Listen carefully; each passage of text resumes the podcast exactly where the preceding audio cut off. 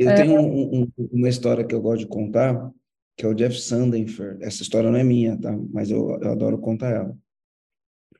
O Jeff Sandenfer, ele é um cara que ele estudou em Harvard, saiu de Harvard e levantou um milhão de dólares de investimento. E aí ele voltou para o Texas, que ele é texano, e foi começar a explorar petróleo. E aí estava dando água, o dinheiro tinha acabado e a empresa tinha falido, né? Nos Estados Unidos é diferente do Brasil, acabou o dinheiro, acabou a empresa, você fecha, né? No Brasil acabou o dinheiro, você fica devendo um monte de gente, continua, né? Nos Estados Unidos não, a coisa lá é diferente. Então ele tá, foi para fechar a empresa, no que ele foi para fechar a empresa, para retirar as, as máquinas, os equipamentos, ele falou, vamos cavar mais um pouquinho, e aí ele cavou mais um pouquinho, e aí jorrou petróleo. Então, ele construiu uma empresa que ele vendeu por um bilhão de dólares, depois ele construiu uma outra empresa que ele vendeu por mais de um bilhão de dólares, e ele montou o MBA. E aí, nesse MBA, MBA, ele entrevista as pessoas. Ele entrevista as pessoas de sucesso com 25 a 35 anos, 35 a 45, 45 a 55, 55 a 65 e de 65 para cima. Quando ele pega as respostas das pessoas que têm mais de 65 anos, invariavelmente as respostas são essas três que eu vou falar agora e elas aparecem nessa ordem. Então, a primeira coisa, né? É, eu tive uma vida que tivesse sentido, o que eu fiz teve sentido, o que eu fiz na minha vida teve sentido, né? Em inglês eles falam meaning. Meaning eu acho que ela tem um impacto maior do que simplesmente sentido, traduzir ao pé da letra, né? Eu deixei o legado, o que, que foi que eu construí? Valeu a pena? Né? A segunda coisa, é, eu fui uma boa pessoa. E aí, quando ele fala, uma pessoa tem um bom ponto de reflexão, que ele fala assim, você precisa ter o tal do fuck you money, né? E o que, que é o fuck you money? Você precisa ter dois anos de conta paga, guardado, dois anos de conta paga. Por que, que você precisa ter o fuck you money? Porque se você, se você for trabalhar numa empresa, principalmente numa grande empresa, em algum momento, teu chefe vai pedir para você fazer alguma coisa que vai contra os seus valores. Se você não tiver o fuck you money e você precisar garantir a sobrevivência da sua família, esse tipo de coisa, você vai fazer o que teu chefe pediu. Agora, se você tiver o fuck you money, vai olhar bem no olho do teu chefe e vai falar para ele, fuck you, não vou fazer isso, né? Porque muitas vezes não é que a gente não é uma boa pessoa, mas a gente se vê obrigado a fazer alguma coisa que você sabe que vai prejudicar um fornecedor, a gente se vê obrigado a fazer alguma coisa que, de repente, ela não é uma coisa legal de se fazer, prejudicar um amigo num jogo político, esse tipo de coisa. Muitas vezes a gente faz isso contra os nossos valores, né? Porque a gente quer preservar o emprego. Então, essa foi a segunda pergunta. Eu fui uma boa pessoa? E a terceira coisa que ele fala é quem eu amei e quem me amou. Quem eu amei e quem me amou. Né? Então, eu gosto de trazer essas lições, sabe? Apesar dessa lição não ser minha, eu gosto de referenciar de onde eu aprendi. É um grande, um grande aprendizado isso daí, que as pessoas vão olhar e falar, meu, quando, quando você tem 25, 35, você não pensa isso, quando você tem 35, 45, você não pensa isso, mas o tempo está passando, né? E quando você tiver 65, né? Aí você vai olhar para trás e, enfim. Uh isso que você falou até agora, eu vou iniciar o podcast e eu vou colocar essa fala, tá? Beleza. Estamos gravando o um podcast que é sobre isso. Olha que lições. Então, gente, seja bem-vindo a mais um podcast Saia do Rascunho com Fernanda Toqueto. E hoje o meu convidado é Marcelo Germano, uma pessoa incrível, uma pessoa que eu admiro muito. É, quando eu, Marcelo, quando eu te escuto, assim, parece que eu estou conversando com um filósofo. Eu já tive a oportunidade é, de conviver com ele no nosso mastermind, de ir até a casa dele num churrasco de domingo, depois de um Ironman na cidade de Florianópolis uma pessoa com uma sabedoria incrível, é, à frente de vários negócios, ele que treinou mais de 4 mil empresários, ajudou mais de 4 mil empresários, uh, criou o, o, programa, a mentoria uh, Empresas Autogerenciáveis, como uma empresa não está no caos, muitas perguntas quero fazer hoje aqui, eu quero que ele se apresente para vocês aqui que estão nos ouvindo, conte a sua história. Mas olha só, antes de começar o podcast, a gente ele contou algumas lições aqui que ele aprendeu uh, através de um, de um escritor, depois ele vai falar qual é. E eu vou querer encaixar aqui nesse podcast o que você contou antes, né? Que foi muito inspirador para mim, porque acho que é sobre isso, não dá para perder. Uh, um aprendizado como esse. Eu disse, vamos começar de uma vez esse podcast, Germano, porque já, já estamos gravando. Então, seja bem-vindo. Eu me sinto muito honrada em te receber aqui como eu te falei, eu indico o teu podcast, que para mim é uma um MBA em administração. Eu acho que quem pega o teu podcast de cabo a rabo, faz um MBA, eu indico para todos os meus mentorados que façam ele, né, que se aproximem da forma como você ensina gestão e não entrar no caos. Então, se apresenta aqui para minha audiência, Marcelo, fica à vontade e que a nossa conversa aqui possa ajudar as pessoas a destravarem seu mindset, despertarem o seu potencial de carreira na carreira, nos seus negócios e na vida. Seja bem-vindo. Legal. Fê, obrigado, obrigado pelo convite. É um prazer imenso estar aqui hoje e falar de coisas que a gente tem no coração, né? Eu gosto de falar das coisas que estão no meu coração, as coisas que fazem meu coração brilhar, né? Eu sou Marcelo Germano, eu sou pai da Manu e da Marcela. Manu é mais nova, Marcela é mais velha. Sou filho do seu Valdivino e da dona Marinalda, sou irmão da Sandra e do Maurício. Uh, e tenho aí uma infinidade de amigos, que eu não vou falar aqui o nome, porque, enfim, você esquece o nome de algum amigo, né? Ele fica, fica chateado, tá? Bom, é, eu sou empresário hoje, né? Além de tudo isso, né? São os títulos mais importantes que a gente tem. Uh, além de tudo isso, hoje eu sou empresário, tenho cinco empresas, mas eu sou mais conhecido nas mídias sociais, enfim, no YouTube, justamente pelo EAG, o Empresa Autogerenciável, onde a gente ajuda donos de pequenas e médias empresas a acabar com o caos na empresa através de uma equipe autogerenciável. Então, eu gosto de falar de temas ligados a domínio pessoal. Antes de mais nada, eu sempre falo que a empresa é um reflexo do dono, né? A diferença de uma empresa que tem sucesso para uma empresa que não tem sucesso é o dono. Segundo, eu gosto de falar de cultura, né? Cultura organizacional. Uh, mas eu gosto de falar de cultura sobre um aspecto mais amplo também. Eu gosto de falar qual é a cultura do nosso país, né? Uh, a gente sair um pouquinho né, do, da empresa também e falar como é a cultura desse país que a gente vive. É, a gente fala também de liderança. Eu sempre falo que não existe uma cultura forte com liderança fraca. Isso serve para uma empresa ou serve para uma nação. E aí eu fico triste, porque quando eu olho as lideranças da nossa nação, enfim, fico bastante triste, né? Uh, mas quando eu olho as lideranças das empresas, isso me dá um alento, porque eu vejo surgir cada líder legal, cada empresário legal, formando gente legal. Então, acho que as novas lideranças estão surgindo num movimento é, invisível, tá? Por, por conta das empresas, das pequenas e médias empresas.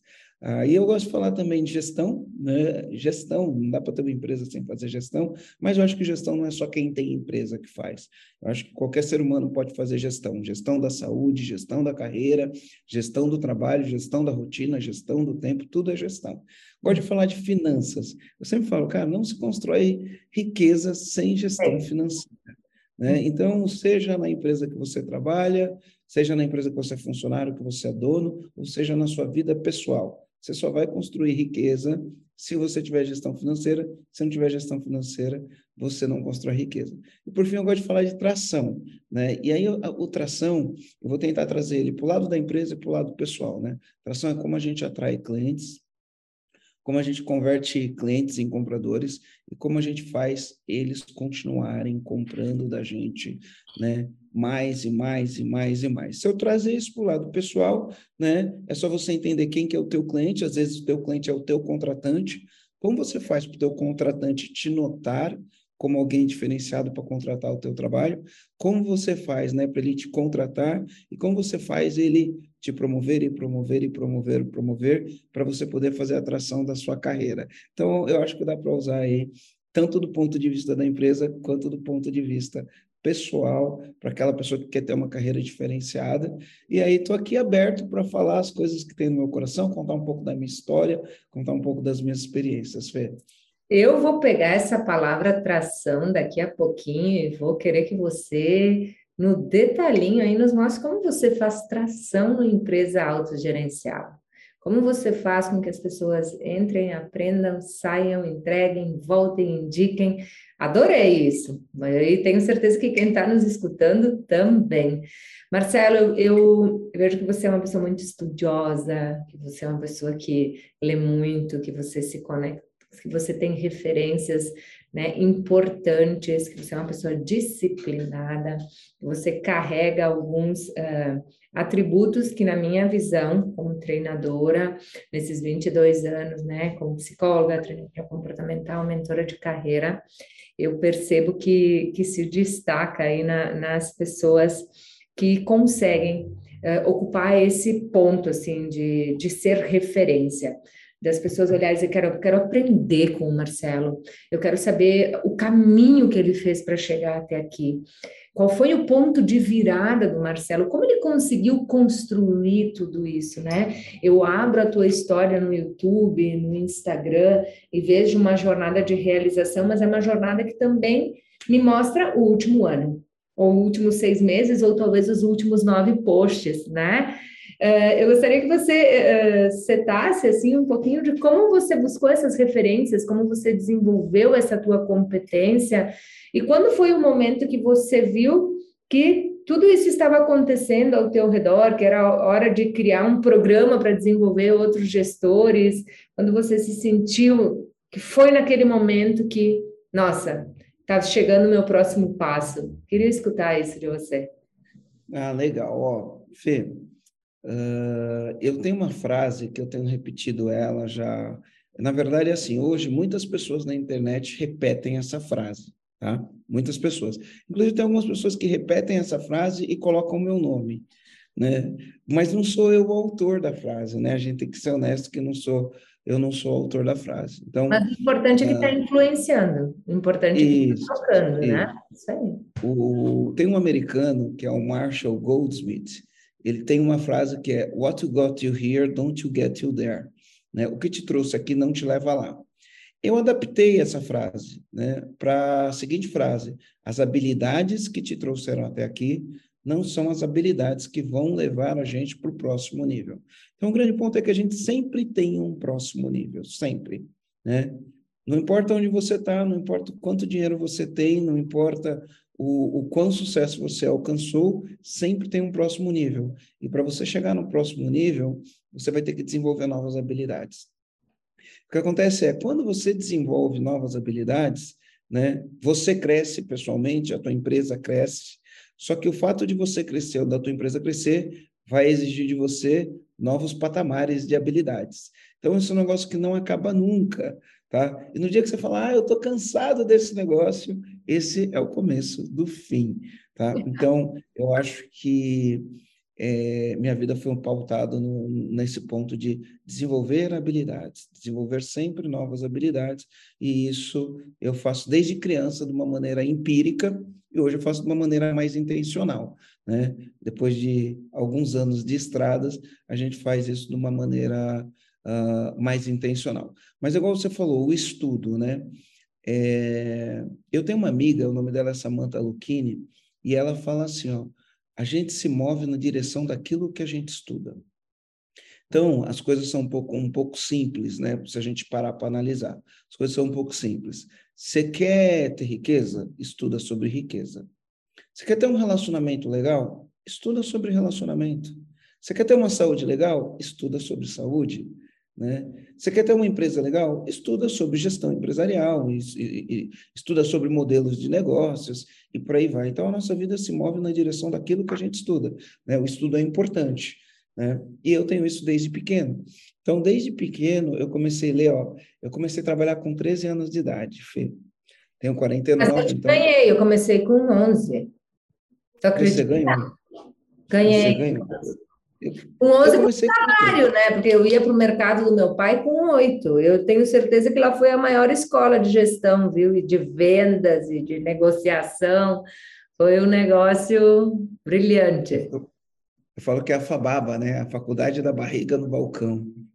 Não, tu nem acredita, deixa eu te contar agora, né? A gente, nas nossas experiências de infância, ontem era o pré-lançamento do meu livro, estava com a Antônia, e a filha da, da Drica gravou um podcast comigo sobre uh, gestão financeira na infância. E mandou os livros dela, olha só, para a Antônia ler.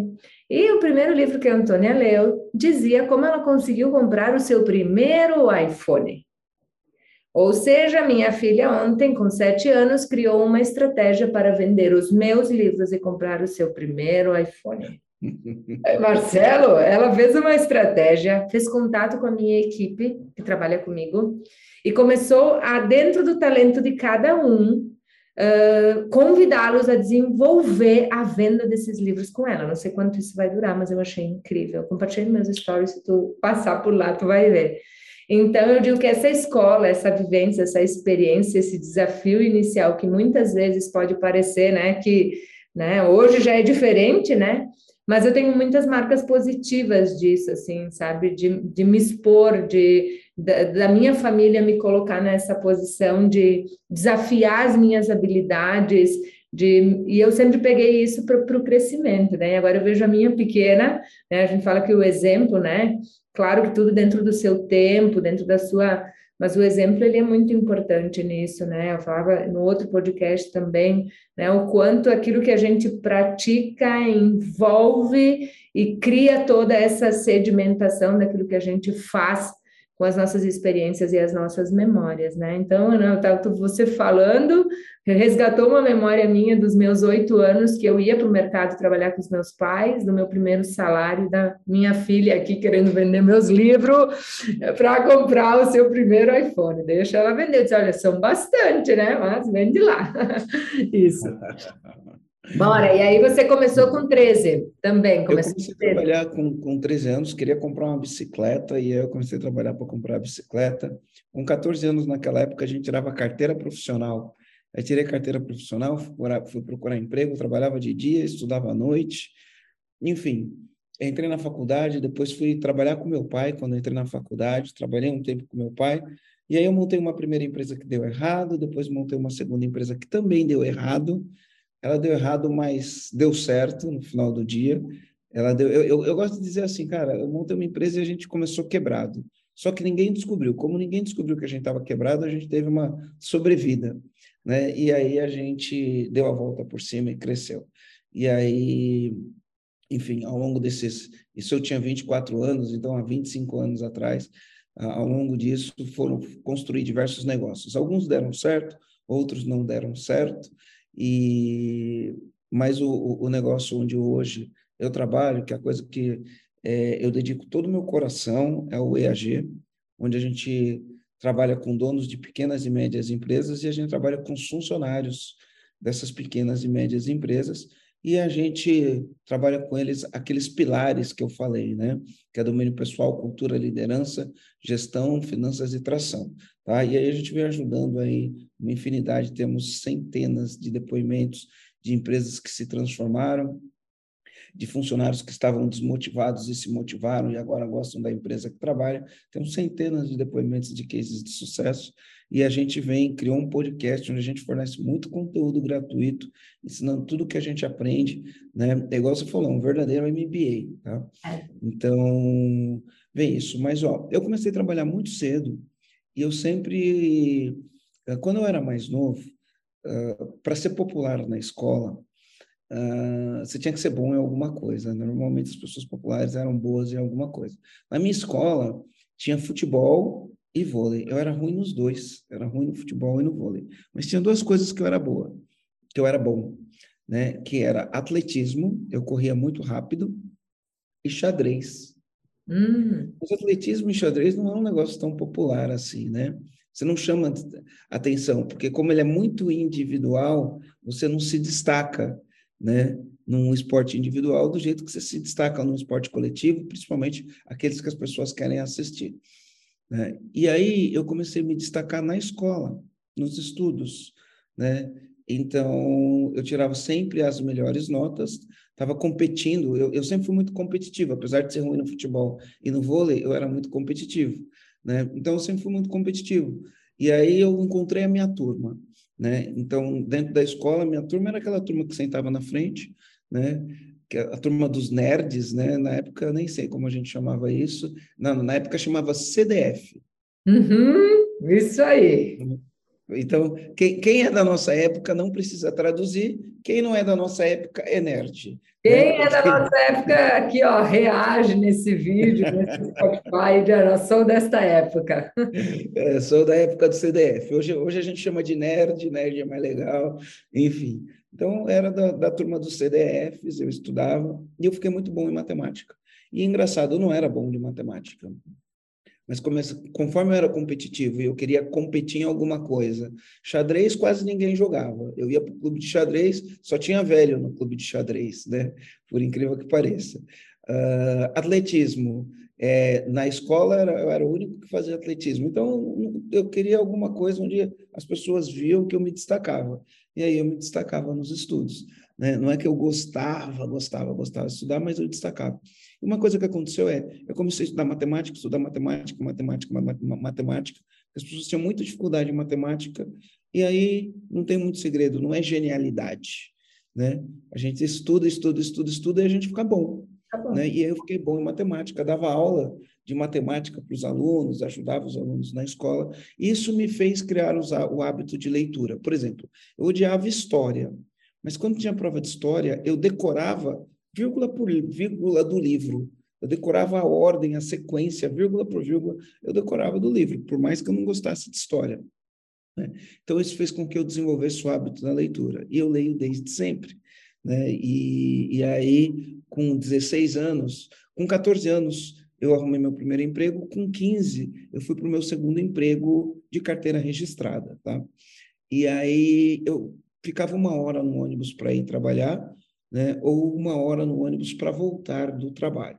Né? Nem sempre eu ia de ônibus, às vezes eu ia de carona com a gerente da empresa que me contratou, inclusive. Tá? Mas eu voltava de ônibus e ia direto para a escola. Na volta do ônibus, o que, que eu fazia? Lia. Lia, tinha já o hábito de ler. E por incrível que pareça, Fê, eu li os livros de desenvolvimento pessoal. E na época existia um preconceito, não sei se existe ainda, né, que a gente chamava aquilo de autoajuda. Isso. Né? É, não sei se existe esse preconceito ainda. Acho enfim, que menos, eu acho que menos, mas as pessoas estão criando cada vez mais consciência do que elas não estão conseguindo fazer na sua vida por causa da sua mente, da, da, de, de não ter autoconhecimento, de não avançar na sua inteligência emocional, de não acessar a neurociência para transformar de fato um, um hábito, fazer as mudanças. Eu acho que está cada vez caindo mais por terra por causa da, do espaço que as patologias estão ocupando e a necessidade dessas ferramentas junto com o fármaco para que as pessoas realmente resgatem a sua vida e a sua transformação. Então a gente aqui cria consciência, não espere o dia que você precisa, se conheça para você realizar e se sentir, né, nesse nesse estado. Então eu acho que está quebrando cada vez mais. Existem, sim, várias formas de ensinar, de fazer. Né? Eu sempre procuro ir para o lado científico, né, da, da do, do, entendimento do desenvolvimento humano, mas um pouquinho acho que tem, como tudo, né?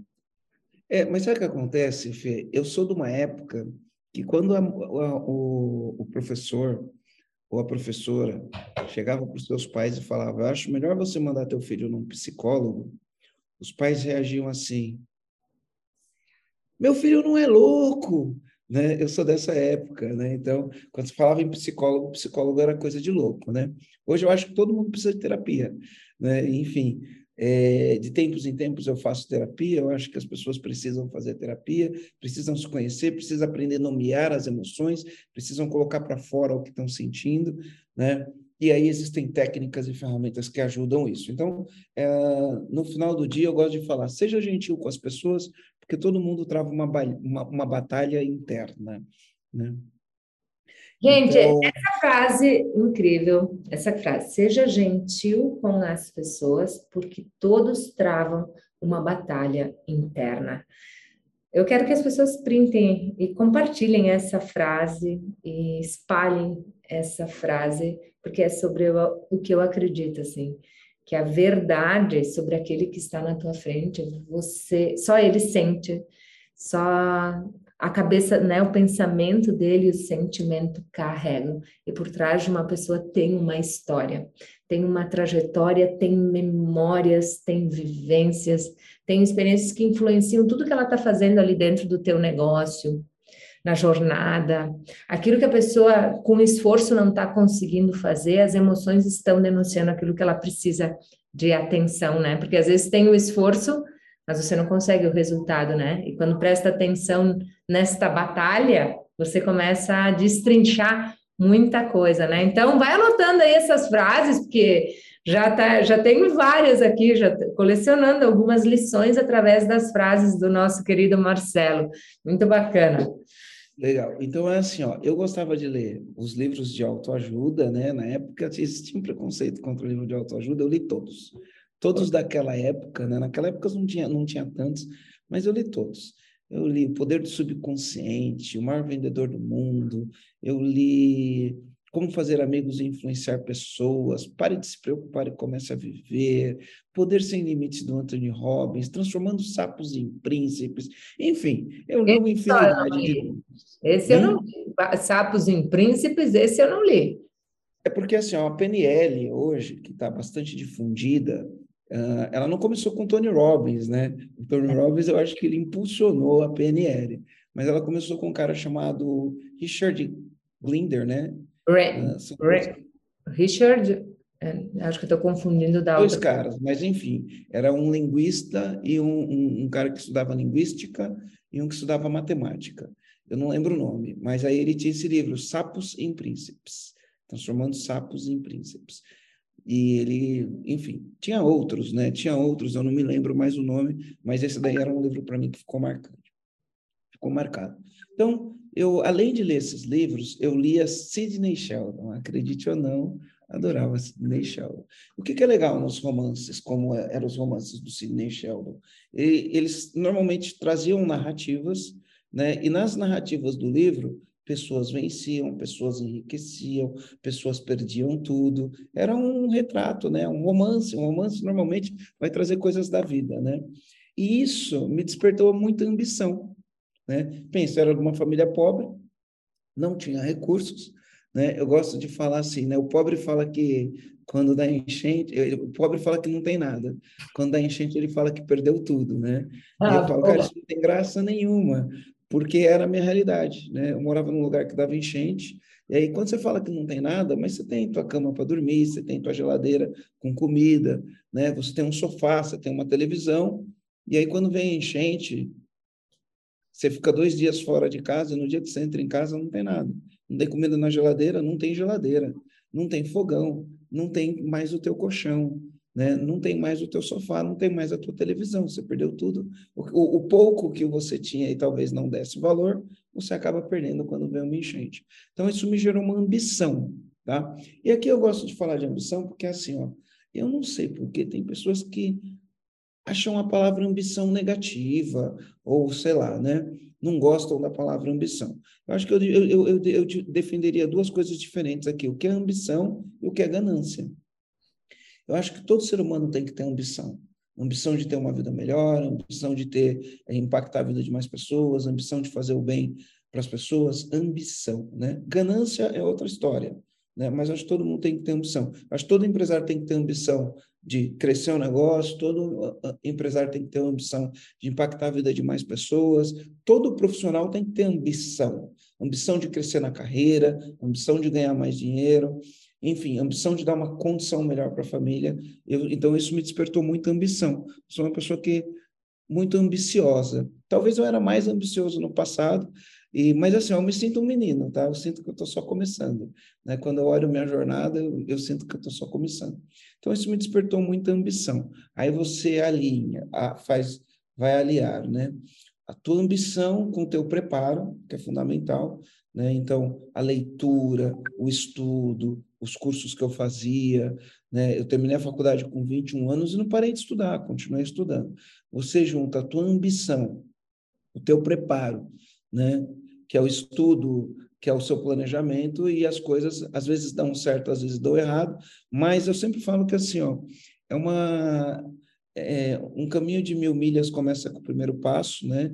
E eu falo que é uma jornada, não é uma corrida de 100 metros, é uma maratona, não é uma corrida de 100 metros, né? Então, nessa maratona da vida, a gente vai aprendendo e vai evoluindo, vai aprendendo e vai evoluindo, e é lógico, de vez em quando a gente toma umas pancadas, né? E, e a gente tem que aprender com as pancadas que a gente toma. E eu, eu sempre falo assim, Fê, cara, não existe nada que é bom ou ruim.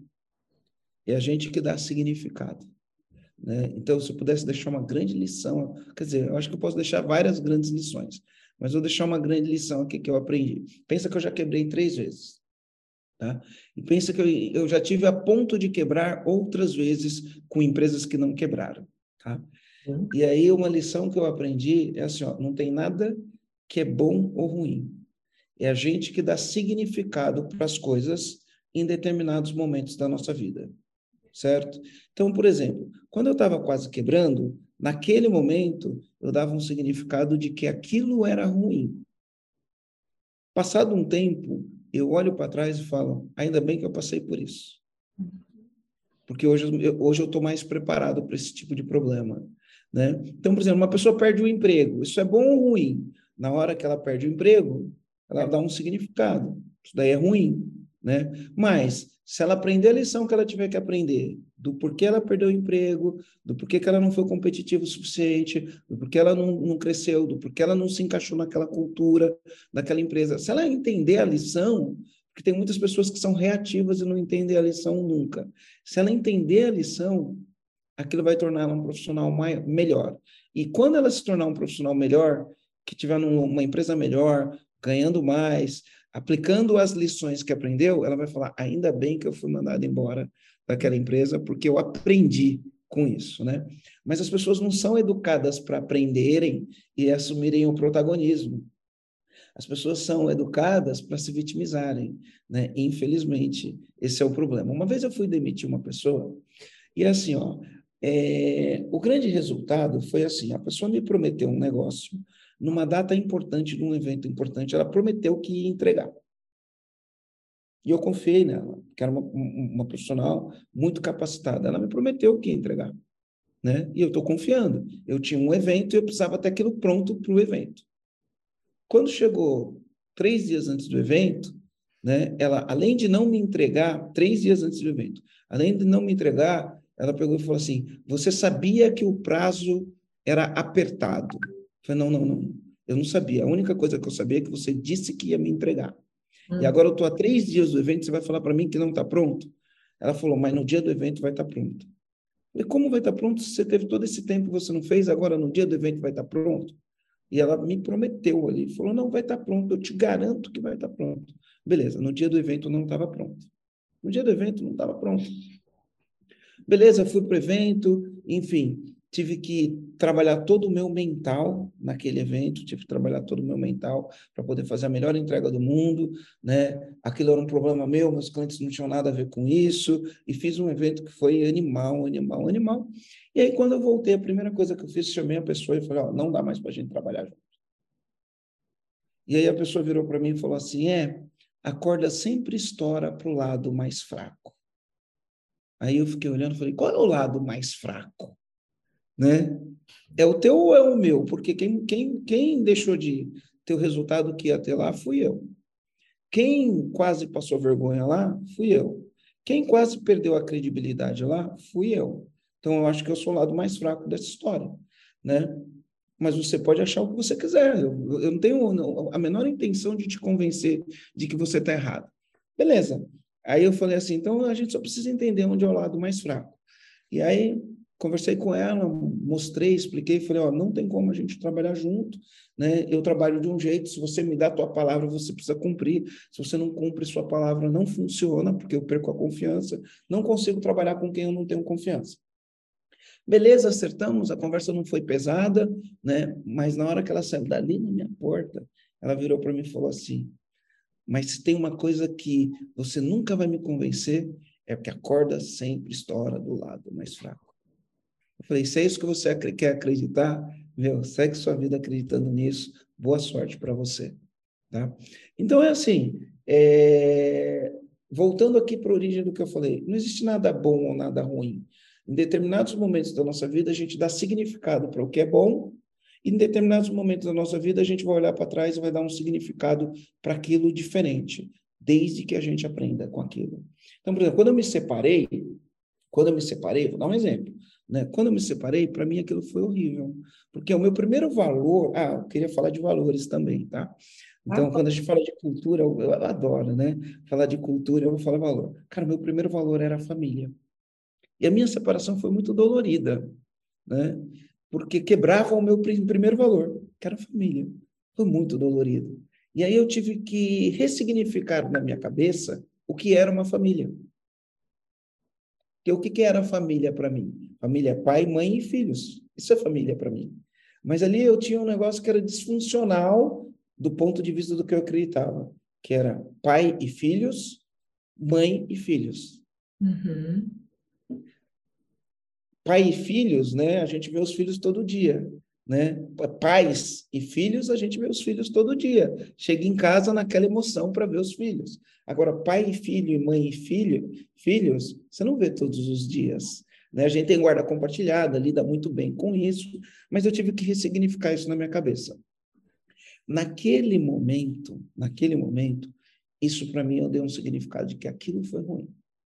Olhando para trás hoje, e vendo o que aconteceu, eu falo, poxa, hoje eu tenho uma oportunidade de ser feliz que eu não tinha naquele relacionamento. Não só eu, né, mas como a mãe das minhas filhas, ela, ela tem a oportunidade de ser feliz que talvez se a gente tivesse junto não teria, né? Talvez não tivesse. Eu, eu falo talvez porque a gente nunca sabe, né? Então, talvez não teria. Então, eu tenho a oportunidade de ser feliz de um jeito que talvez eu não teria e ela tem a oportunidade de ser feliz do jeito que não teria. Enfim, né, a gente entra em outros relacionamentos, eu estou num outro relacionamento e estou muito feliz nesse outro relacionamento que eu estou, tá? E, e, uma coisa que também eu, eu olho como significado é assim, as, minha, para as minhas filhas, né, é, o pai e a mãe ainda existe, né? Porque a gente não se separa dos filhos. Né? Uhum. Então, a figura de pai e mãe é muito bem consolidada na cabeça das minhas filhas.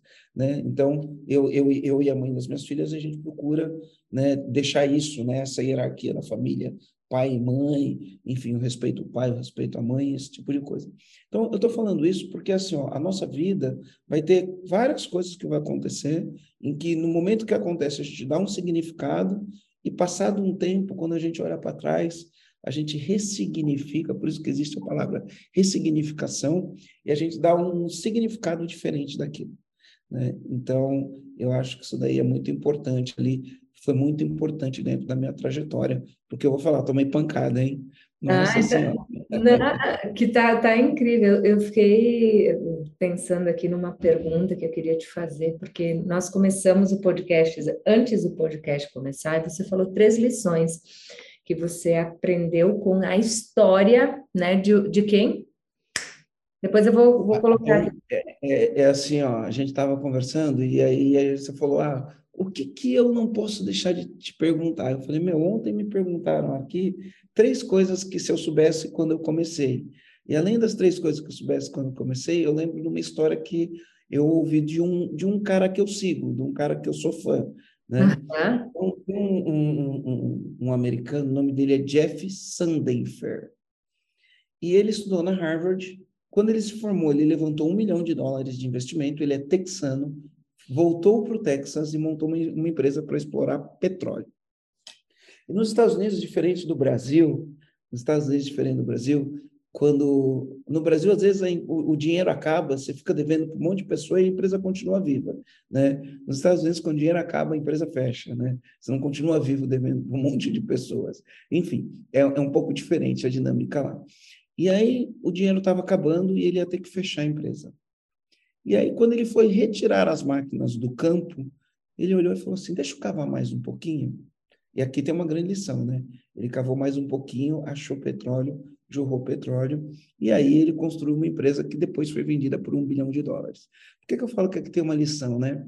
Muitas vezes as pessoas estão muito próximas de conseguir aquilo que elas querem e é. elas não cavam mais um pouquinho, não aprofundam mais um pouquinho e desistem, né? E às vezes desiste antes, faltando pouca coisa para ela chegar lá, né? Então aqui tem uma grande lição. Mas voltando aqui para a história do, do, do, do Jeff.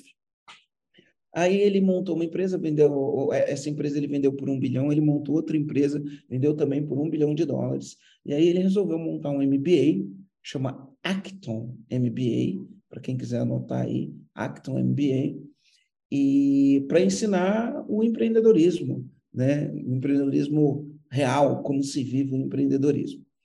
E, e aí, o que, que ele faz no, nesse MBA dele? Ele pega e pede para os alunos entrevistarem pessoas que tiveram sucesso. Pessoas dos 25 a 35 anos que têm sucesso, dos 35 a 45, de 45 a 55, 55 a 65 e acima de 65 anos. E aí, o que, que ele faz? Ele mapeia as respostas. Agora, interessante é a resposta das pessoas com mais de 65 anos. E, invariavelmente, as respostas eram três respostas, na sequência que eu vou falar aqui, tá? Na hora de mapear, a maioria das respostas era igual a essas três aqui. Nessa sequência foram as coisas que mais apareceram, tá? E a primeira coisa que apareceu é: minha vida fez sentido? Né? Em inglês, sentido é a palavra meaning, né? Life of meaning. Né? E ela é um pouco maior do que no Brasil, do que sentido, igual a gente usa. Faz sentido para você? O sentido está a ver com o que eu fiz valeu a pena, né? Fez sentido eu ter vivido essa vida? É, qual o legado que eu estou deixando? O, o, sentido ele tem um, um, um, espectro mais amplo, né? Porque no final da vida você vai olhar e vai falar assim: fez sentido eu ter vindo aqui? Valeu a pena eu viver essa vida? Eu fui protagonista dessa vida ou fui, né? Zeca Pagodinho, deixa a vida me levar, né? Então essa é era a primeira coisa. A segunda coisa que ele fala é: eu fui uma boa pessoa. Então, a primeira coisa, levei uma vida que tivesse sentido. Segunda coisa é: eu fui uma boa pessoa. É incrível a gente pensar eu fui uma boa pessoa, né? Porque muitas vezes a gente se acha bom, né? Bom de eu sou uma boa pessoa em relação aos outros, em relação à vida esse tipo de coisa. E ele fala: então eu vou ensinar uma lição para vocês para você nunca mais esquecer. Ele fala que todo profissional, todo profissional precisa ter o tal em inglês, né? que é o fuck you money, né? Eu não gosto muito de falar palavrão, né? Então eu vou traduzir isso dinheiro isso e para o português como você precisa ter o dinheiro do dane-se, para não falar um palavrão aqui no podcast, né? Mas quem sabe falar inglês sabe que fuck you é um palavrão. Então tá tudo certo. Então você tem que ter o dinheiro do dane-se. Ele fala: "Por que que você tem o dinheiro do dane-se?" Né? Ele fala assim: invariavelmente as pessoas vão sair, vão trabalhar em grandes empresas né? principalmente as pessoas que se destacam, as pessoas que estudam, que estudam nas boas escolas, vão trabalhar em grandes empresas. Em algum momento, em algum momento, vai acontecer de o teu chefe pedir para você fazer alguma coisa que vai contra os seus valores. Agora, se você tem uma família e você tem que garantir a sobrevivência de sua família, né? Se você não tiver o dinheiro do dane-se e o teu chefe pedir para você, você fazer alguma coisa que vá contra os seus valores, você vai acabar fazendo, porque no final do dia, na hierarquia dos valores, né, a sobrevivência da sua família é o mais importante. Né? Agora, se você tiver o dinheiro do dane-se, né, você vai olhar para o teu chefe vai falar para o seu chefe, chefe, não vou fazer isso. E se ele falar alguma coisa, você vira para o teu chefe e fala, dane-se. Uhum. Né? Enfim, é, é, muito importante a gente entender quais são os nossos valores e a gente levar uma vida baseada nos valores que a gente defende, né? Então, primeira coisa, eu fui é, minha vida fez sentido. Segunda coisa, é, eu fui uma boa pessoa. E a terceira coisa é quem eu amei e quem me amou, né? Porque no final do dia, não importa o que você conquiste, não importa quantos, quantos amigos você tem, quantas pessoas você conhece, né? O que importa é quem você amou e quem te amou. Isso é o que mais importa. A vida é simples e a gente deixa um pouquinho complicada às vezes, né? atribuindo a nossa felicidade, o nosso sucesso a outras coisas, quando a gente tem coisas tão simples assim para levar uma vida que faz sentido. Muito bom. Marcelo, eu fiquei pensando, né? Você trouxe as lições que você aprendeu com Jeff, né? E quais Isso. foram as lições que você tirou, que você uh, construiu com a tua jornada, com perdas, com erros, com fracassos, com as coisas que você revelou aqui, o que você trouxe da tua história que serve aqui como um, um conselho, não, como uma provocação de alguém que está bem perto de mim, assim, ah, o que, que o Germano aprendeu com essas lições, com esses picos, com esses movimentos, com essa toda essa essa essa construção até ter o teu ponto de virada, que depois eu quero saber quando foi. Se você sentiu que estava acontecendo o teu ponto de virada, mas que lições te trouxeram até o teu ponto de virada, de fato? eu vou falar de, de, três coisas que eu acho que é muito importante como empresário, tá? tá. Como empresário. E eu acho que se, isso também se aplica para quem não é empresário, tá? Mas como empresário, eu, a primeira lição é cuidado com o otimismo exagerado. Tá?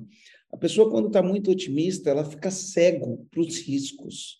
E a gente entende que empreender é você correr riscos, mas não é correr qualquer riscos, riscos calculados. O que, que acaba acontecendo com muitos empreendedores? Correm riscos que não podem correr.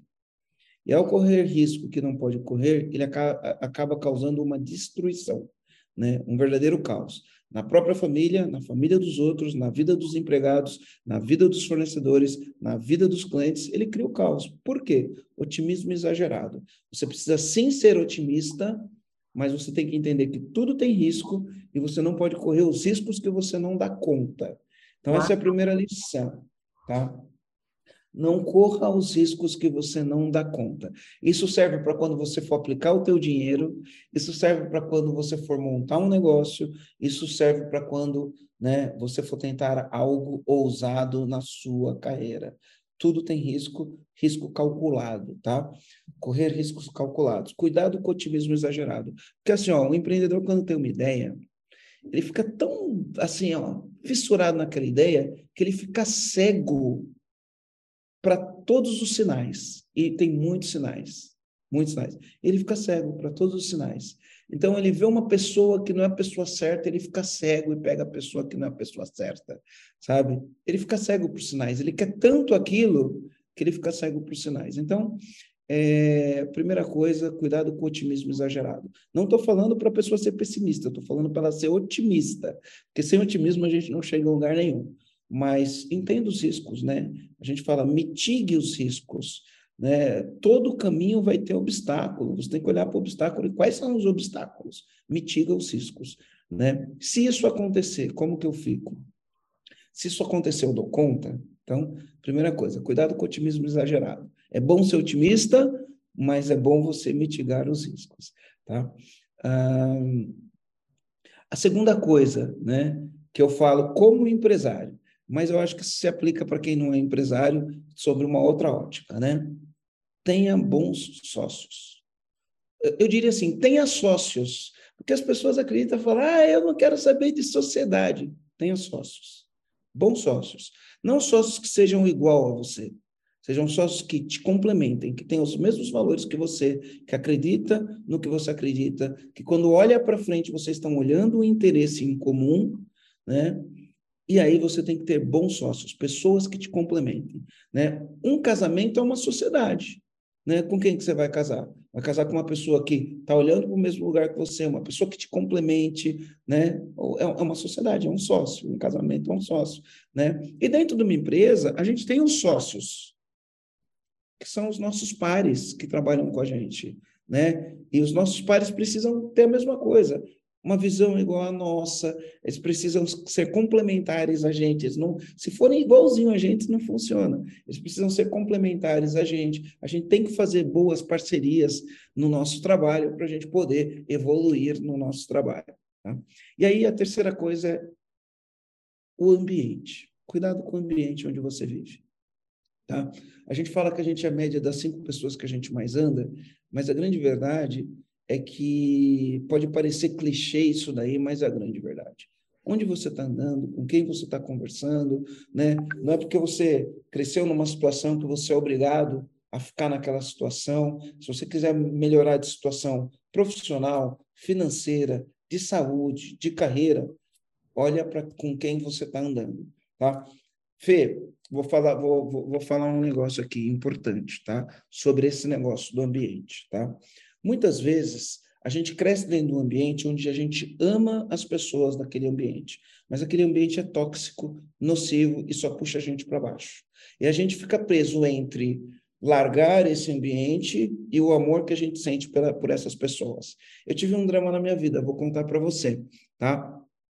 Uh, durante um tempo na minha, é, é, é, um pouco complicado falar isso aqui na internet, né? Mas durante um tempo na minha vida, principalmente quando eu entrei na faculdade, com 17 anos, eu comecei a fumar maconha. E eu fumava maconha todo dia. Por quê? Porque os meus amigos na faculdade fumavam maconha e os meus amigos no bairro onde eu morava fumavam maconha. Quando eu terminei a faculdade, eu comecei a achar, isso com 21 anos de idade, eu comecei a achar que isso me fazia mal. Comecei a achar que eu estava inseguro, que eu estava lento, e eu comecei a achar que isso não estava me fazendo bem. E aí eu comecei a fazer terapia. Comecei a fazer terapia. E aí eu fazia meus planos e falava assim, porque pensa, eu fumava maconha todo santo dia. E o maconheiro, quando fuma maconha, ele acha que ele não é viciado e ele acha que ele pode parar a hora que ele quiser. Uhum. Né? Acho que a hora que ele quiser, ele para. E aí, o seguinte, eu não conseguia. Aí eu comecei a fazer terapia. Aí, beleza, eu fazia o plano, falava, não, eu, eu não sabia, Fiel, só para você ter uma ideia, eu não sabia o que era você passar um dia careta. Na época a gente chamava de careta, né? Enfim, eu não sabia o que era passar um dia careta. Todo dia eu, eu, eu fumava, todo dia eu estava muito louco. E aí eu pegava e falava, não, amanhã eu não vou fumar. E aí fazia todo o exercício, toda a força mental, eu falava, não, amanhã eu não vou fumar, amanhã eu não vou fumar. Quando eu acordava de manhã, que eu saía de casa na época, nem carro tinha, né? Saía de casa, que eu estava indo para o caminho do escritório e encontrava um amigo. Quando você encontra um amigo que é maconheiro, a primeira coisa que esse amigo maconheiro vai fazer é falar assim: e aí, vamos torar um? E aí, automaticamente, você nem pensou, você pum, tora um. E aí, depois de torar um, eu falava: eu falei que hoje eu não ia fumar. E tinha acabado fumando, né? E aí, no, no, no, no tratamento, a psicóloga falava assim: Marcelo, enquanto você tiver esses amigos que você tem, você vai continuar fumando. Fala, não, mas eu, os meus amigos são do bem, eles fumam um, mas eles não fazem mal para ninguém. A questão não é essa. A questão é que se você quer parar de fumar, enquanto você andar com esses caras, você não vai parar de fumar. Você tem que andar com quem não fuma, né? E aí foi o que eu fiz, né?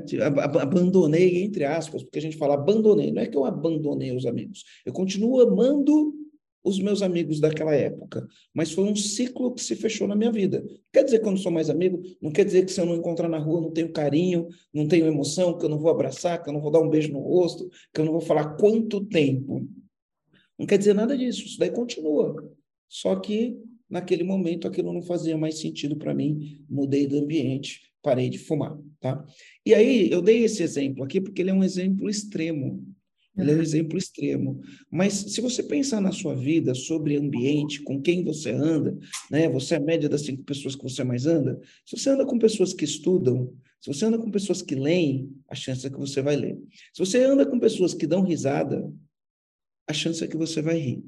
Se você anda com pessoas que se desenvolvem na carreira, as chances é que você vai se desenvolver na carreira. Se você anda com pessoas que chegaram onde você não quer chegar, as chances é que você vai chegar onde você chegar onde você não conseguiu chegar, as chances é que você vai chegar onde você não conseguiu chegar, tá? Então, o ambiente, se você anda com pessoas saudáveis que se alimentam bem, você vai ser saudável, vai se alimentar bem. Se você anda com pinguço, você vai ser pinguço, né?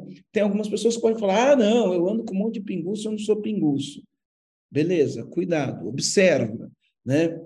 Observa. Mas, assim, o ambiente é fundamental. E uma das coisas que fez eu ter bastante sucesso é, foi, principalmente, principalmente nos últimos 10 anos, foi participar de grupos de pessoas que tinham desempenho acima da média participar de grupos de pessoas incríveis, participar de grupos de pessoas notáveis, igual a gente tem lá o, o, o EcoSem, do Joel J, eu tenho outros grupos que eu participo, já investi mais de 2 milhões de reais nos últimos 10 anos participando desses grupos, né, porque, enfim, não é barato participar desses grupos, né, mas participando desses grupos aí, eu, eu, eu modulei, vamos dizer assim, né? O meu pensamento, as coisas que eu acredito, as coisas que eu vivo. E o que, é legal desses grupos? Nos grupos de alta performance, a maioria das vezes, pelo menos nos que eu participo, tá?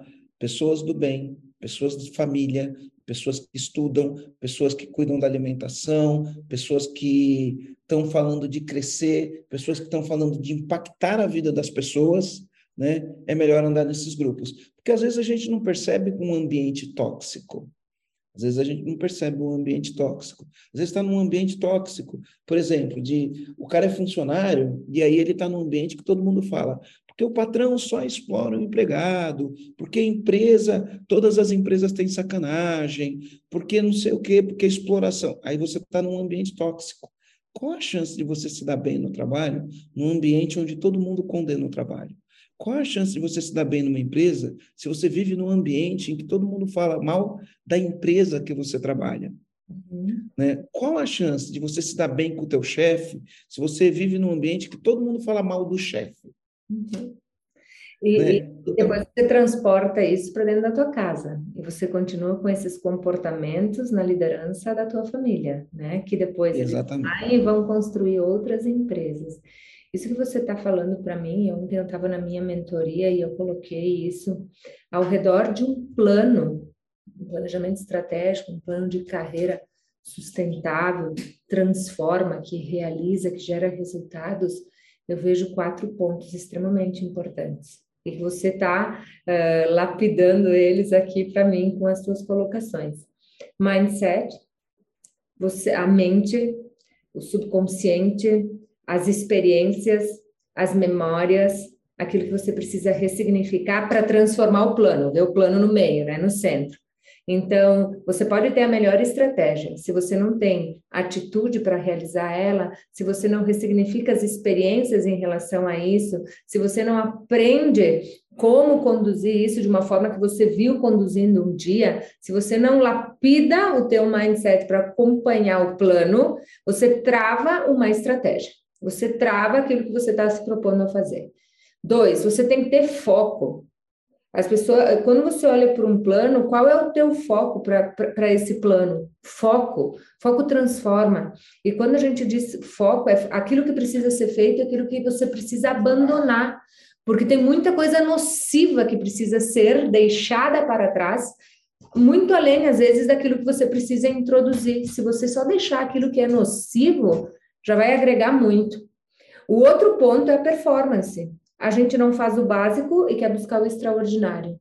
Como você falou, não cuida da saúde, não cuida do sono, não toma o remédio natural que é a água, não faz o básico e quer o resultado extraordinário. E se enfia em lugares que fazem com que você uh, perca totalmente o teu foco, porque são, pode, pode ter pessoas nesse ambiente que não queiram a mesma coisa que você. Você trouxe o exemplo da maconha, né? Mas você fala de performance, de estudar, de aprender, de investir 2 milhões em grupos de alta performance que agregam valor ao teu intelectual, para quem pensa em ter e não em ser.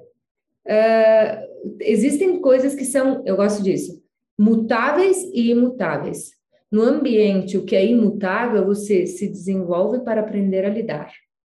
Então, tem coisas no teu ambiente que são imutáveis.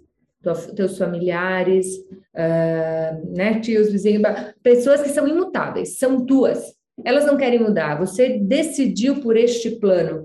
Respeite as escolhas, aprenda a lidar, porque tem muito isso. Ah, eu quero ir, eu quero fazer o plano, eu quero executar, mas a minha família pensa diferente. Ah, mas os meus. Eu acho que você tem que aprender com a história dos teus. Você tem que ressignificar aquilo que você aprendeu. Você não precisa querer levar todo mundo para o mesmo lugar, porque pode ser que essas pessoas se afoguem indo para o mesmo lugar que você quer ir. Agora, aquilo que é mutável, num processo de transformação, ou você se afasta ou você evita até que você introduza um novo hábito, porque a influência é muito grande. E para você se desconcentrar do teu plano é muito fácil. É muito fácil. Então, o plano está no meio, mas ele é cercado, na minha visão, por todos esses pontos que você trouxe, né?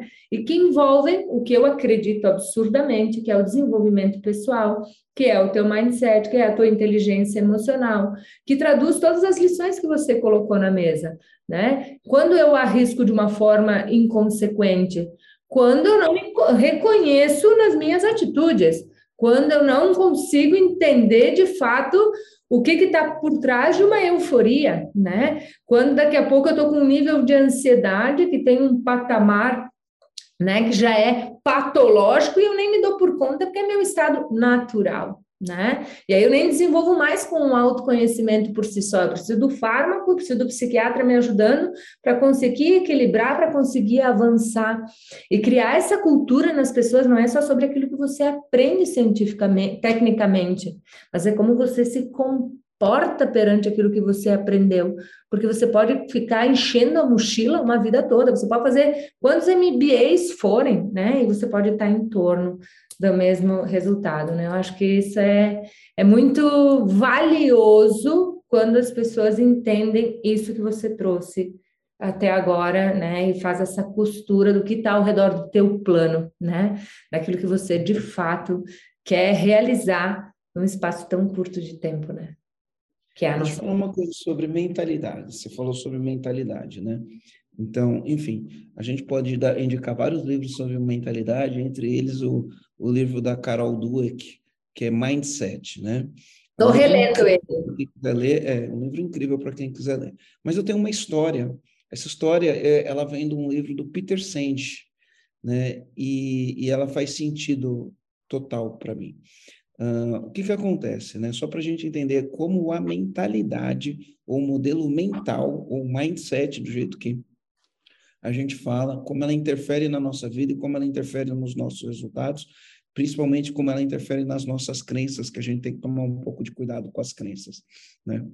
Uh, para quem não sabe, o Japão, né, depois da Segunda Guerra Mundial, ele ficou ocupado pelos Estados Unidos até 1951.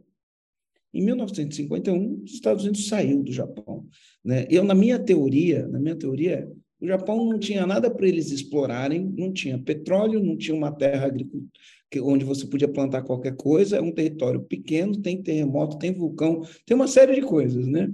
Eu acho que os americanos não acharam interessante ficar lá e saíram fora. Isso em 1951. Em 1970, o Japão já era estava entre as cinco maiores economias do mundo. Em 1980, 1990, já era a segunda maior economia do mundo. Né? Como?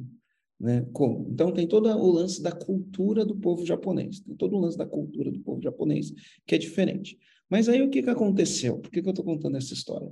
Né? Em 1970, os carros japoneses começaram a chegar no mercado americano.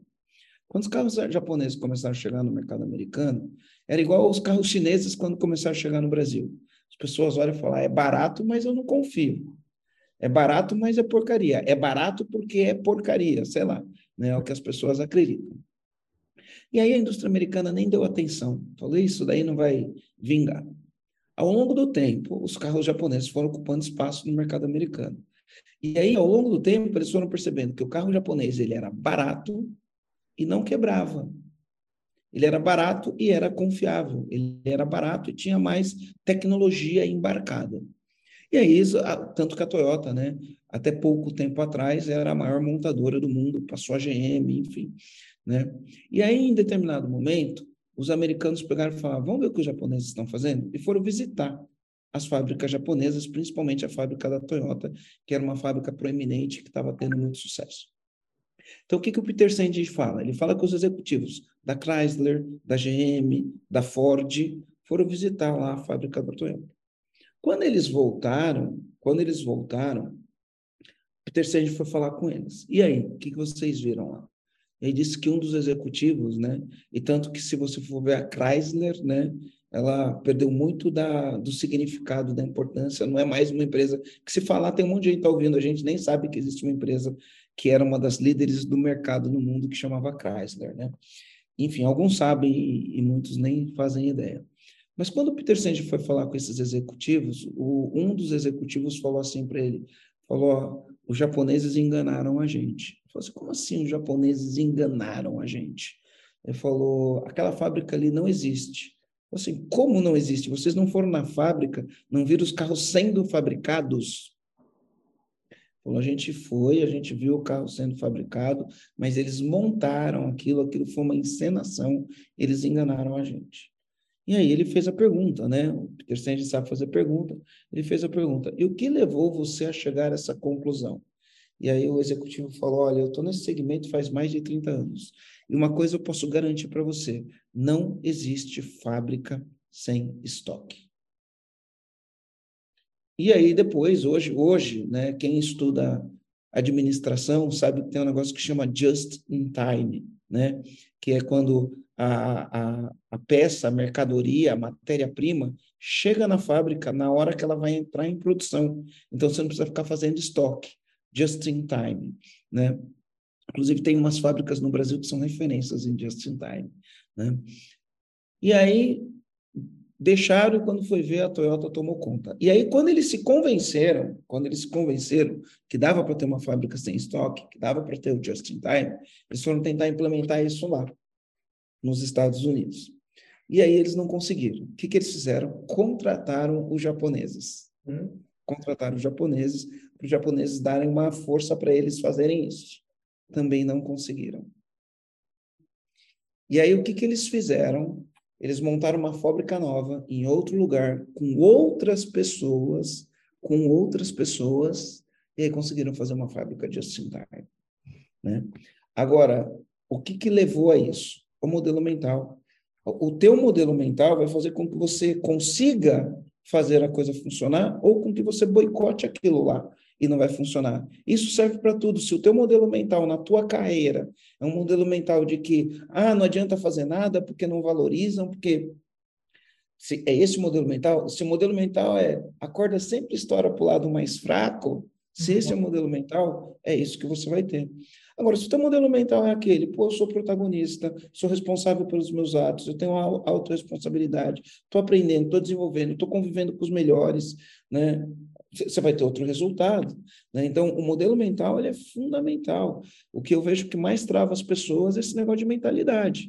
Né? Uhum o que as pessoas pensam, as coisas que ela acredita. As pessoas acreditam que o trabalho é exploração, acreditam que o, o dono da empresa, ou enfim, os acionistas ficam ricos em detrimento de explorar os empregados. Imagina, você cresce numa casa que seus pais chegam e falam assim: porque essa empresa é um absurdo, porque nessa empresa só se dá bem quem sai com chefe, principalmente as mulheres, né? Ah, porque ela está crescendo, porque ela está saindo com diretor, você cresce ouvindo isso, você cria esse modelo mental. Quando você chegar numa empresa, o que, que você vai ver? Ao invés de você ver que você tem oportunidades, que você pode entregar um trabalho, que você pode ser acima da média, teu olho está ligado naquilo que você ouviu a vida inteira. Teu olho está ligado a ah, porque aqui é só os puxa-saco para se dar bem e esse tipo de coisa. Então, o modelo mental e o ambiente com que você vive, ele é fundamental. Muitas vezes o que trava a gente é a nossa própria família porque eu, eu, eu, eu tive a oportunidade de fazer um podcast com o João Cordeiro. Né? João Cordeiro é um cara que eu super admiro. Ele escreveu o livro Accountability e Disculpability. E aí o, o, o João ele fala o seguinte: para a gente formar um cidadão pronto para o trabalho, pronto para vencer, a gente tem três atores importantes. Ele fala é a família, a escola e a empresa. Ele fala que se um deles falhar, vai sobrar para os outros, certo? Se um deles falharem, vai sobrar para os outros: família, escola e empresa. Porque essa é a nossa sequência. A gente cresce numa família, a gente vai para uma escola e depois a gente vai para uma empresa. Seja nossa ou seja dos outros, não importa. Né? Se um deles falhar, vai sobrar para os outros. Agora, o meu ponto de vista hoje, tá? Uh, principalmente o que vem acontecendo no Brasil nos últimos anos. A família falha. Porque a fam... eu, eu, eu fui criado, minha mãe falando assim: se for para você ser lixeiro, você tem que ser o melhor lixeiro. Se for para você ser um faxineiro, você tem que ser o melhor faxineiro. Foi assim que eu fui criado. Não importa o que você for fazer, você tem que ser o melhor naquilo que você faz. Foi assim que eu fui criado. Né? Então, uh, se a família falha e fica, porque o, o patrão é não sei o quê, porque a empresa explora. A criança nasce ouvindo isso. ela vai, vai para a escola. Aí a escola falha. Por quê? Porque a escola ensina matemática, ensina geografia, nada contra ensinar matemática, ensinar geografia, né, ensinar história, ensinar tabela periódica, nada contra. Mas a escola não, não ensina se relacionar, a escola não ensina valores, né? A escola não para para falar de valores. A escola, enfim, na minha época, a gente de quarta-feira fazia fila, né? fila indiana, e a gente cantava o hino e a gente cantava o hino com orgulho no coração, né? Hasteava a bandeira e a gente amava o país, né? Hoje, se eu colocar uma bandeira do Brasil na porta da minha, da, do meu apartamento ou na porta da minha casa, vão tacar pedra na minha casa falando que eu sou, enfim, não quero entrar no aspecto político, mas todo mundo já entendeu o que eu estou querendo falar. Então, assim, a escola falha, porque a escola não forma um cidadão para o mundo. A escola só alfabetiza e quando alfabetiza, né?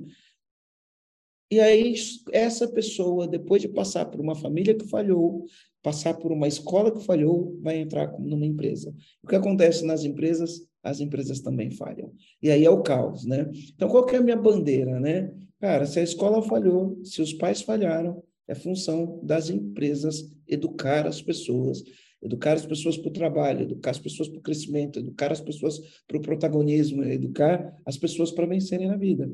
Por isso que eu falo que vem surgindo líderes num movimento silencioso. Eu vejo muitos empresários se tornando verdadeiros líderes, formando verdadeiros profissionais, formando verdadeiros cidadãos, dando exemplo. Ah, existem aqueles que não estão fazendo isso? Existem. Existem aqueles que fazem tudo errado, que dão o pior exemplo, que não investem nas pessoas, existem. Mas eu vejo cada vez mais, e isso faz parte do meu trabalho, surgindo novos líderes, né? não só os empresários, mas os líderes que estão aqui, o, os especialistas em comportamento humano, né?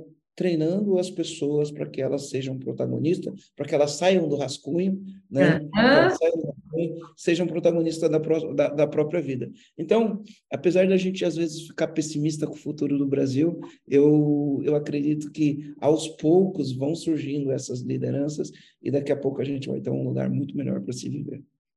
Marcelo, qual foi a crença que te limitava, que você venceu, ressignificou e hoje é, é um exemplo quando a gente fala dos ambientes que falham, mas entregam aquilo que tem de melhor, porque eu acho que aquilo que a gente aprende é o que o outro tinha de melhor para dar, então é eu que preciso aprender para ressignificar a minha trajetória. Mas qual foi a crença que para você assim, você destravou ela, você ressignificou, você aprendeu a lidar com ela, você entendeu a origem, você perdoou, você aceitou, você aprendeu e hoje ela é uma força impulsionadora. Eu tenho duas, não tenho uma só não, tenho duas, ah. tá? Então, a primeira é do merecimento. Uhum. A gente, a gente, é, é, a gente acreditar que a gente merece, sabe? Às vezes a, acontece coisas boas na nossa vida a gente fala, ah, eu nem acredito que isso está acontecendo na minha vida. Né? É uma crença de merecimento. Né? Se você nem acredita que está acontecendo na vida, a chance é que aquilo vai dar errado e aquilo você vai perder aquilo de alguma maneira. Eu tive que trabalhar bastante minhas crenças de merecimento. Uhum. Né? E, então, não é uma crença tão simples de se trabalhar, porque às vezes tem raízes profundas na crença de merecimento, né? Uhum. Na crença do merecimento, às vezes a gente ouviu que a gente não era bom, a gente ouviu que a gente só fazia coisa errada, a gente ouviu, ouviu um monte de coisa, né? Então, trabalhar a crença do merecimento, eu mereço. Eu mereço estar no melhor lugar, eu mereço morar na melhor casa, eu mereço ter uma empresa legal, eu mereço ter um trabalho legal, eu mereço ter um salário legal, eu mereço viajar legal, trabalhar as crenças de merecimento. Eu vou fazer uma coisa que... que vai, vai ser importante para quem está nos ouvindo, no merecimento. Eu mereço aquilo que eu desejo e quem está e eu não eu não preciso querer que todos ao meu redor se sintam merecedores da mesma coisa. Porque muitas vezes eu vejo a crença de merecimento precisando ser superada, porque as escolhas são diferentes. E quando você faz uma escolha diferente dos teus, ou daqueles que são imutáveis, porque a gente falou em família, a família é imutável. As crenças nascem no ambiente. Nem todo mundo ressignifica a crença. E quando você ressignifica e você escolhe, o caminho para o merecimento, ele, ele é trabalhado de que você está escolhendo isso, você precisa sentir isso como seu. E não querer levar todos para o mesmo caminho que você escolheu, porque aí você quer que o outro deseje a mesma coisa que você. E eu vejo muitas pessoas travando por isso. Uh, fazem escolhas, começam a destravar, as coisas começam a, a acontecer, tá? E os meus? E aqueles que estão ao redor? E aqueles que não fizeram as mesmas escolhas? E tá tudo bem.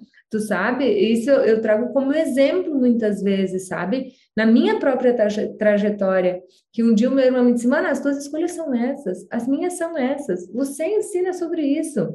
Se sinta merecedora, mas cuida com a tua entonação, cuida com a, teu, com a tua intensidade, cuida com a forma como tu compartilha as coisas quando tu tá no nosso núcleo familiar, porque é muito fácil a atenção se voltar para ti, que é mais impositiva, que é mais enérgica. Mas aquilo que tu é merecedora, que tu quer, não é o que eu quero. E tá tudo bem. Então, acho que isso é uma das coisas que destrava também merecimento. Achar que todo mundo tem que ir para o mesmo caminho naquilo que você quer realizar, o que é a tua escolha, que é o teu valor, né? Quer ver uma coisa? É, é, besta, mas é um exemplo prático, né? Porque a gente às vezes fala um negócio, o negócio fica muito é, subjetivo muito subjetivo. Eu gosto de exemplos práticos. Vou dar um exemplo prático de crítica de, de crença de merecimento, tá? Exemplo prático. Eu vim de uma época em que a gente comprava roupa para sair no domingo. Ou era roupa que a gente usava para ir na ah. igreja, ou se você fosse num restaurante ou numa festa, era roupa da festa. Uhum. Então, essa roupa você comprava uma vez na vida, outra na morte, e só usava em ocasião especial. Parece uma besteira isso. Não, era é igual na minha cidade. Na minha então, vida era igual. Hã? Na minha vida era igual. Nós tínhamos roupa para ir na festa, roupa para ir na festa, roupa.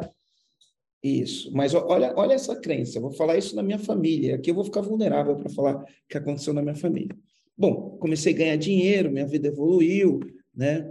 E aí fui morar num apartamento legal, depois fui morar numa casa legal, num condomínio fechado. E aí você está morando numa casa legal, você põe as coisas legais na casa, não sei o quê. E aí eu vou visitar a casa da minha mãe, e aí eu olho lá na casa da minha mãe e eu vejo aqueles pratos uh, muito simplesinhos, aquelas colheres muito simplesinhas, os talheres muito simplesinhos, né? E como eu já estava no padrão, aquilo para mim era até estranho, né? Aí fui lá e dei de presente para minha mãe copos novos, talheres novos, pratos novos. Minha mãe foi lá, guardou aquilo e falou: só vou usar numa ocasião especial. Falei, mãe, a vida é uma ocasião especial. Isso aqui é para a senhora, usar todo dia. Isso já faz mais de 15 anos. Isso já faz mais de 15 anos. Quando foi coisa de uns dois, três meses atrás, eu liguei para minha mãe e minha mãe falou assim: Filho, eu peguei aqueles pratos que você me deu, aqueles talheres que você me deu, tirei da caixa, coloquei no armário e agora eu estou usando eles todo dia, porque eu preciso aproveitar esse, isso que você me deu. Crítica, é, crença de merecimento. É sobre isso. Crença de merecimento. Ecoa, ecoa a minha história.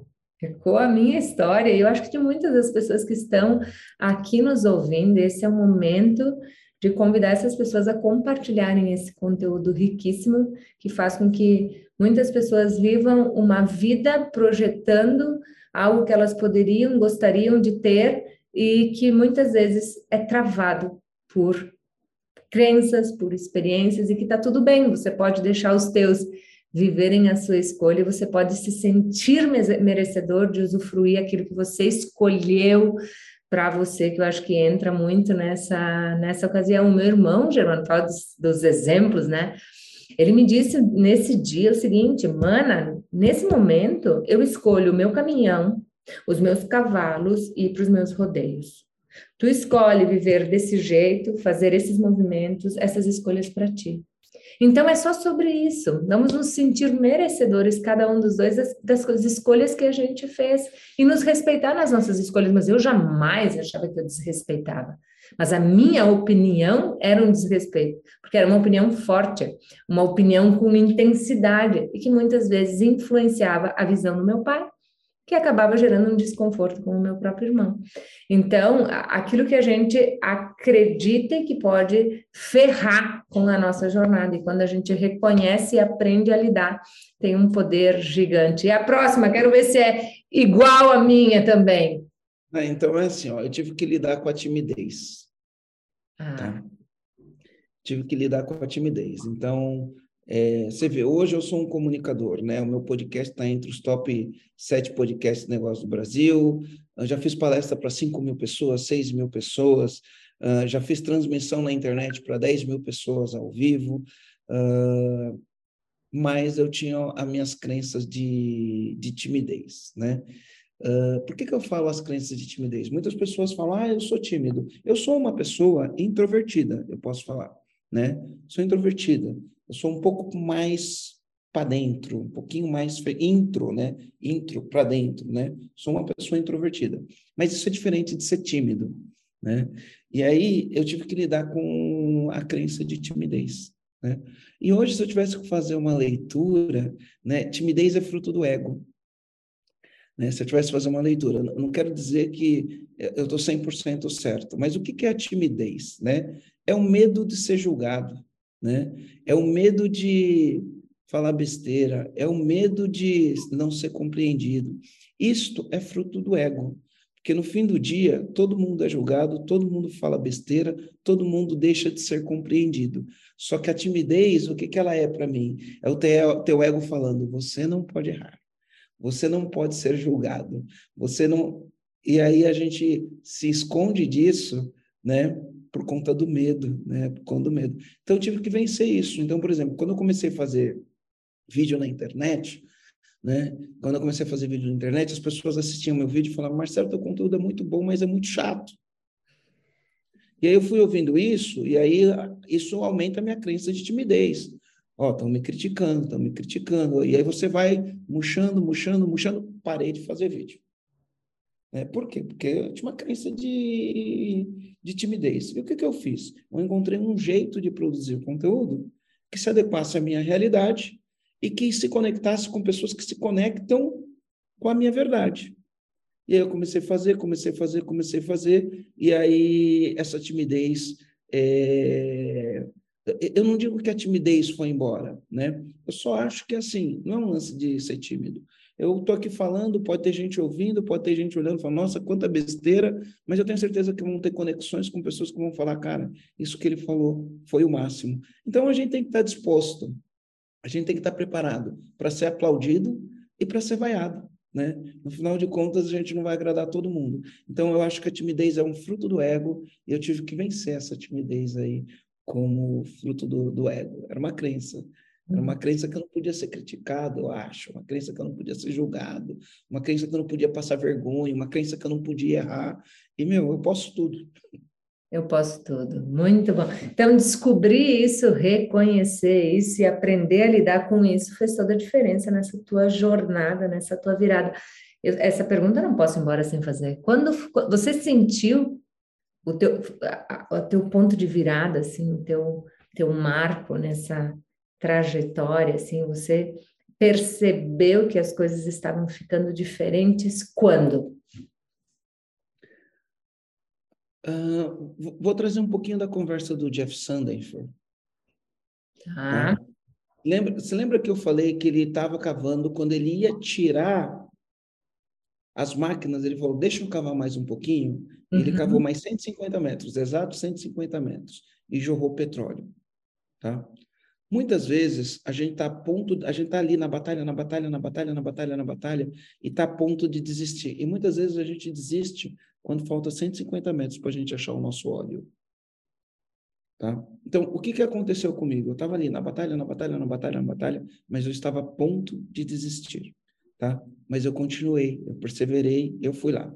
E aí eu peguei na veia. O que, que é pegar na veia? A gente fechou um grande cliente e esse grande cliente resolveu um problema que a gente tinha, principalmente um problema financeiro. Né? Ao pegar esse grande cliente e fazer muita coisa boa para esse cliente, o negócio cresceu. E quando o negócio cresceu, eu consegui conquistar uma coisa que se chama confiança. Uhum. E a partir do momento que, ao não desistir, ao persistir, a fazer a coisa dar certa, e eu conquistar a confiança, minha vida mudou. Então, é, eu acho que isso demorou um pouquinho para acontecer na minha vida, aconteceu aos 28 anos de idade, então estou com 49, 21 anos de idade. Mas desde lá eu adquiri um nível de confiança que faz, fez e faz toda a diferença. Então, é, se eu tivesse que falar desse momento, qual que é o momento, né? É o momento que você pega na veia. No momento que você pega na veia, tua confiança vai lá em cima. Só que só tem um jeito de você pegar na veia.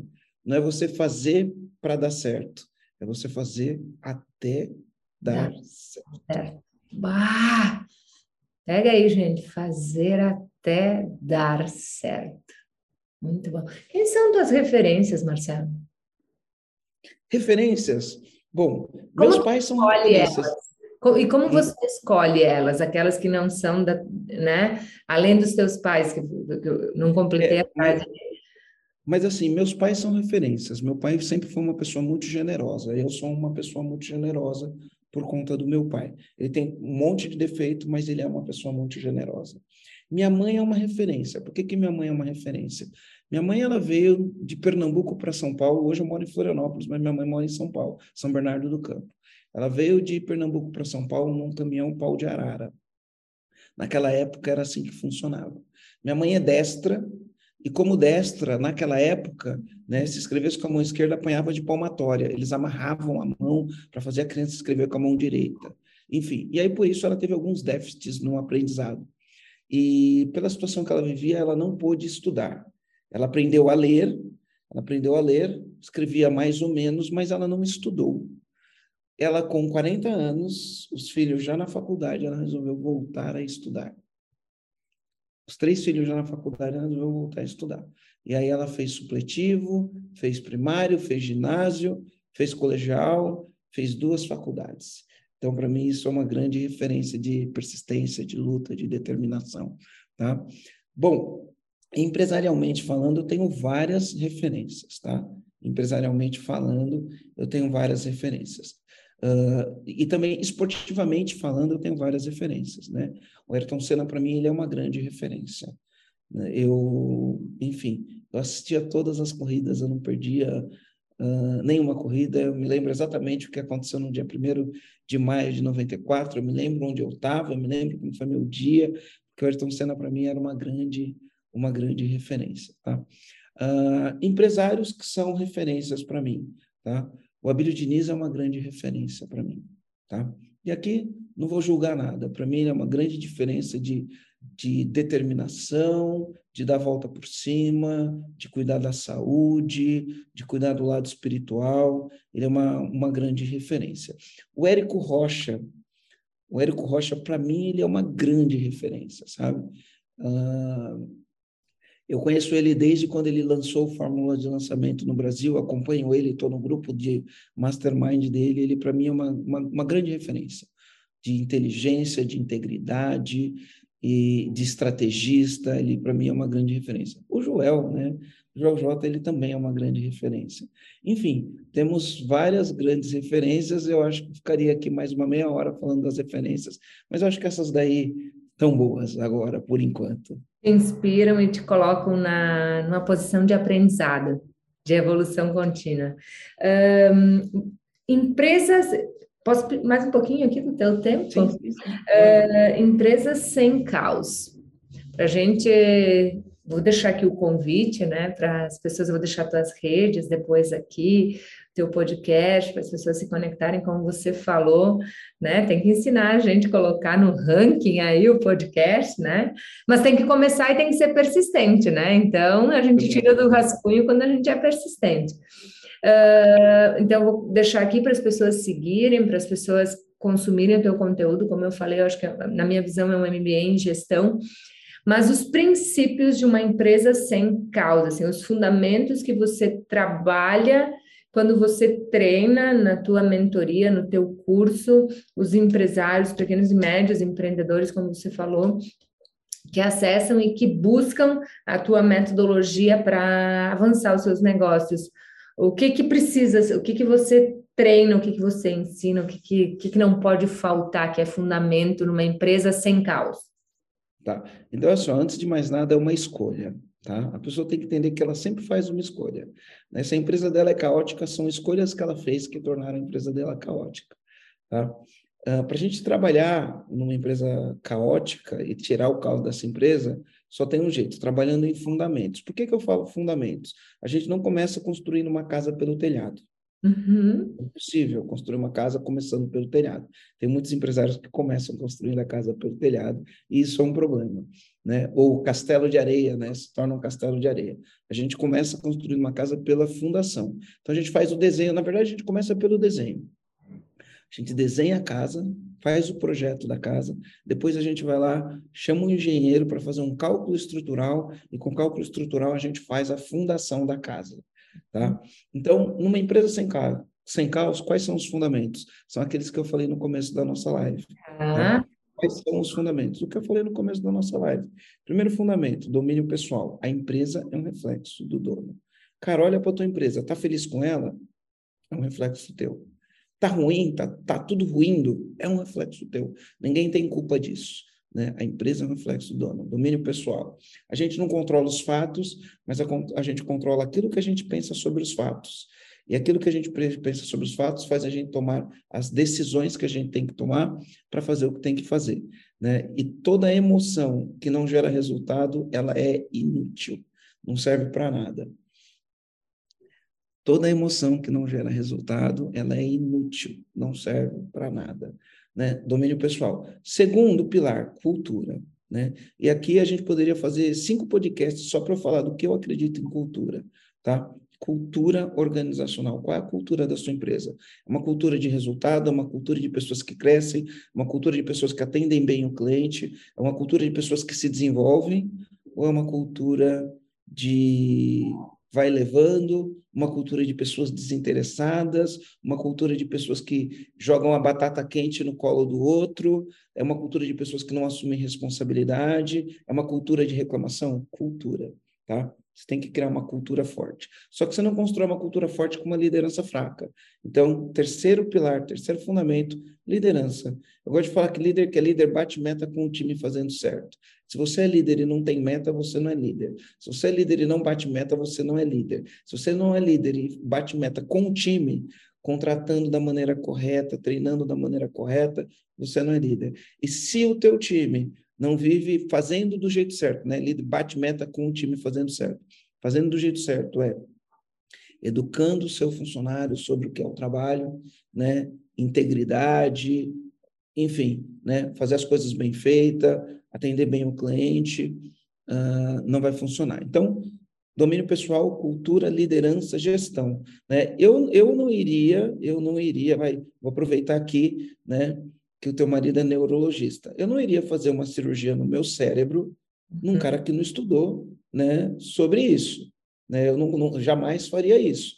Né? Eu não iria num cardiologista que não estudou cardiologia. Né? Eu não iria num médico que não estudou cardiologia e falar assim, opera meu coração. Então, se você tem uma empresa e não estudou gestão, cara, não faz o menor sentido, né? Não faz o menor sentido. Então, gestão, tem que ter gestão. O dono de empresa tem que estudar gestão. Aí a gente vai para finanças. Gosto sempre de falar, no final do, do dia, os números não mentem.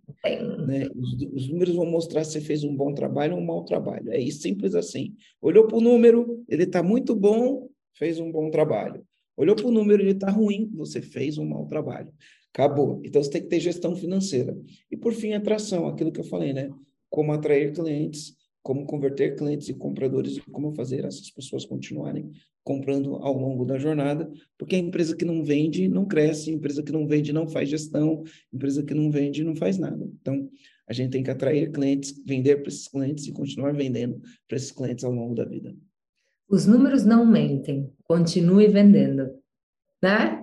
É, os números não vêm, não mentem, você continua vendendo, continua atendendo bem, faz o cliente voltar, né? Uhum. Isso, tudo isso precisa das pessoas, né? Pessoas, isso, uh, mindset, liderança, né? Tudo isso que a gente falou aqui, que foi uma bela de uma aula, sempre é uma grande experiência para mim, é, essa troca sempre me gera muitos insights, eu estou aqui com uma pilha de folhas de, de aprendizados, né? Eu convido quem está aí com a, esteve aí com a gente a repensar o que eu posso fazer de diferente, o que, que eu posso mudar no meu modelo mental, né? O quanto o mindset de crescimento faz a diferença na nossa jornada, né? No conteúdo que a gente acessa, na forma como a gente vive, na influência que a gente causa no ambiente que a gente está inserido, porque ao mesmo tempo que tem as pessoas que que a gente se afasta, tem aquelas que estão próximas da gente, e a gente não tem essa visão e está influenciando elas por aquilo que a gente compartilha ou não está compartilhando e poderia compartilhar. Então, obrigada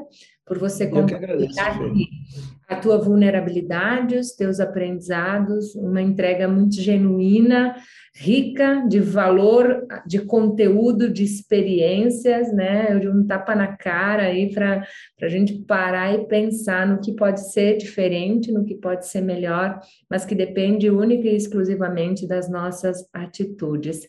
Eu quero deixar também para quem está nos acompanhando um livro digital meu, que é o Decifre Sua Mente, Destrave Seus Resultados, que tem tudo a ver com o que nós falamos até agora. E se você quiser me mandar algum material, algo que eu possa compartilhar, vou colocar aqui no, no link desse vídeo, desse podcast. E quem está conosco aí, faça a gente ficar sabendo dos aprendizados que você teve, compartilhe. Eu tenho certeza que vai é, ser tão positivo quanto for para você. E para mim, isso é prosperar, é crescer e compartilhar. Então, se fez bem para você uh, faça chegar em mais alguém que é especial jornada. Isso aí. Muito obrigada pelo teu tempo, pela tua sabedoria e por tudo que você colocou na mesa hoje aqui nesse podcast. Muito obrigada. Obrigado, Fê. E sempre que precisar, pode chamar que eu venho, tá? Honra. Um grande abraço. É, um abração. Obrigada. Valeu. Tchau, tchau.